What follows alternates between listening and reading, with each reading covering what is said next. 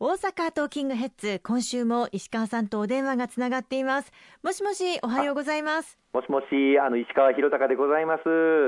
今週もよろしくお願いいたします。今日も東京から電話での出演となってしまいました。あの本当に申し訳ありませんがどうぞよろしくお願いします。今週も石川さんにはですね新型コロナウイルス対策に関しての最新情報などを伺っていきたいと思いますのでどうぞよろしくお願いいたします。ありがとうございますあのまあ、新型コロナウイルス感染症の拡大が始まってからもずいぶん経つわけですけれども、えー、あの多くの方あの命を落とされてしまいましたこと本当にあの心からお悔やみ申し上げたいと思いますし今なお闘病中の皆様の一日も早い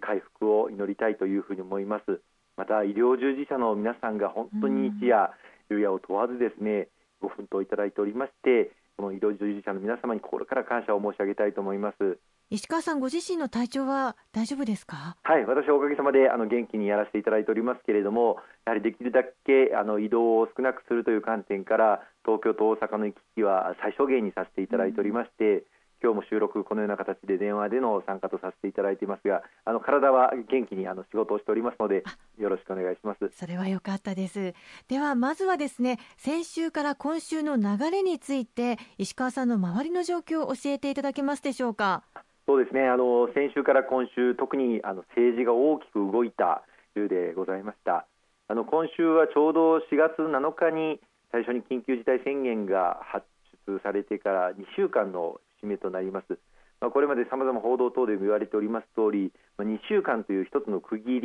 り、これをどう分析をして次の新たな手を打っていくかということが見極めなければならない大事な時でしたけれども、うん、緊急事態宣言から2週間、まあ、その経つ前の間にですね、えー、やはり日本の国内の状況を見たときに4月7日の時点で盛り込ませていただいた経済対策の中にあった所得の低い1世帯当たり30万円の現金給付というものが盛り込まれていたんですけれども、はい、これではもらえる方があまりにも限られてしまうということとそれからあ所得制限の考え方が非常に複雑で分かりにくく自分たちが果たして給付を受け入れる所帯なのかどうかということについて大変な混乱が生じてしまうだろうということまた所帯当たりの給付ということでしたので1人家族のご家庭と例えば3人4人のご家庭では大きな不公平感が生じてしまうというさまざまな問題点提起を国民の皆様にいただいてまいりましたのでこれを公明党としてまあ、閣議決定をした予算案について修正を求めるというのは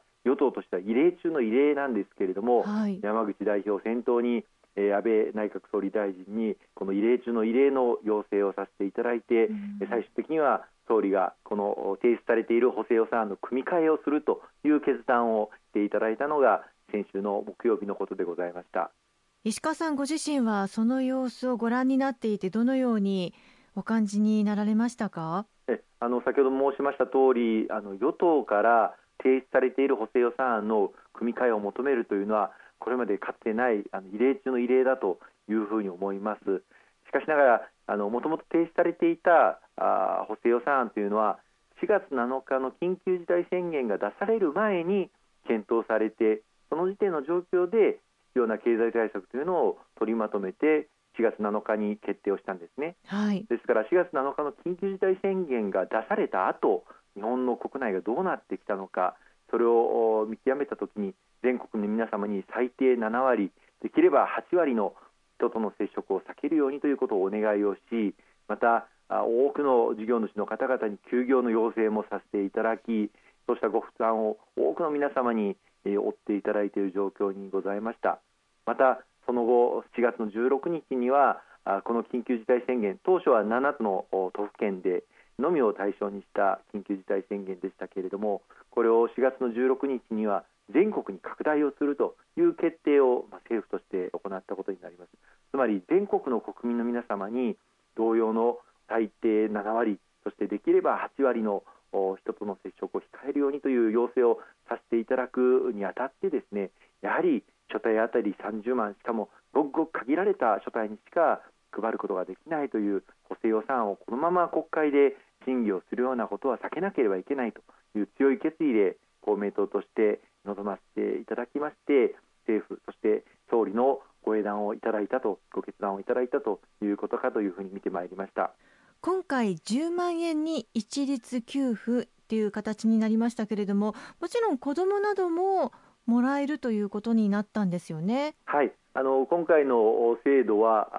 あ4月の27日時点で市町村の住民基本台帳に登録されている人すべてが対象になります。従いまして、ま、引っ越しなどをされて住民票を移動されたりすればその移動されている市町村での申請ということになりますがその住民票を持っている方すべてが対象になりますのでお子さんからお年寄りまですべての方お一人に対して10万円が給付されるというものになっています。住民基本台帳に載っていれば外国の方も外国人の方ももらえるということでしたよね。はい、あの住民基本台帳に登録されている外国人の方も対象になりますし、また生活保護を受給されている世代の方も、えー、対象となります。これよくあのご質問いただくんですけれども、す、はい、べ、ての国民の皆様が今回の新型コロナウイルスの蔓延によって大変な苦境にあられる。また政府から緊急事態宣言を発出をしてさまざまな行動変容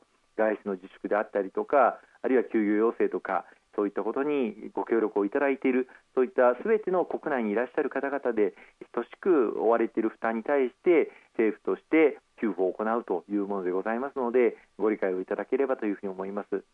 現在はまだ審議中だと思いますけれどもまだ変更になる可能性というのはあるんでしょうか？国会の予定はですねあの来週4月の27日から審議が始まる予定でして政府・与党としては、まあ、29日は祝日ですけれどもこの祝日の日も審議をしてできる限り早期の成立を、え図ってまいりたいともともと今月中4月中には成立をさせたいというふうに公明党として強く言ってまいりましたので4月の30日には何としても成立を図りたいというふうに望んでまいりたいと思っております。石川さんあの給付金については実は番組宛にメールも届いていまして、はい、30万円の方については事実上消えたと思っていいのかどうかということなんですが。えあの4月の7日に閣議決定をしました補正予算の中に盛り込まれていた収入が激減した所帯あたり1所帯30万円を給付するという案につきましては先ほど申し上げました通り給付できる対象の所帯が大変に限られているということまた給付の対象になるかどうかという判定が大変に複雑で分かりにくいということまた所帯当たりの給付ですと1人家族のご家庭と3人4人のご家庭では大きな不公平感が生じてしまうということからこの補正予算案の中を組み替えてこの1所帯当たり30万円を取りやめてすべての国民の方々に1人10万円を一律で給付するという特別定額給付金を盛り込ませていただいたところです。はいありがとうございます。今後の流れなどについてはまた後半でお話伺っていきたいと思います。よろしくお願いいたします。はいよろしくお願いいたします